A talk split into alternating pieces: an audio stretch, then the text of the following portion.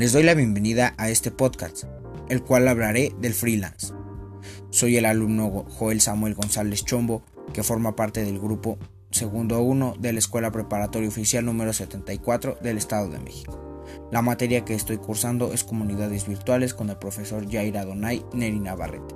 El tema que voy a tratar es el freelance. Características. No se establece relación entre empresa y trabajador. El freelance determina su horario y su zona de trabajo. Realizarás trabajos para distintas marcas al mismo tiempo. Ventajas. Tienes independencia solo para escoger tu zona y horario de trabajo. Precio. Este se trata a la hora de firmar tu contrato. No existen horas extras.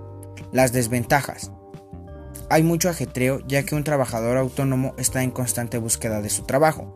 Muchas veces los gastos corren por tu cuenta, como el seguro y cosas por el estilo. Si no trabajas, no hay paga, ya que te pagan por trabajo realizado.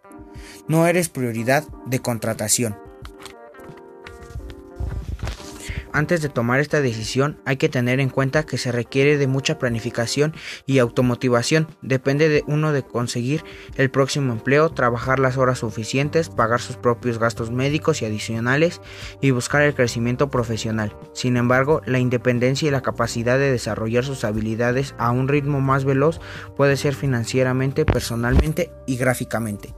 Sin nada más por el momento, nos vemos la próxima.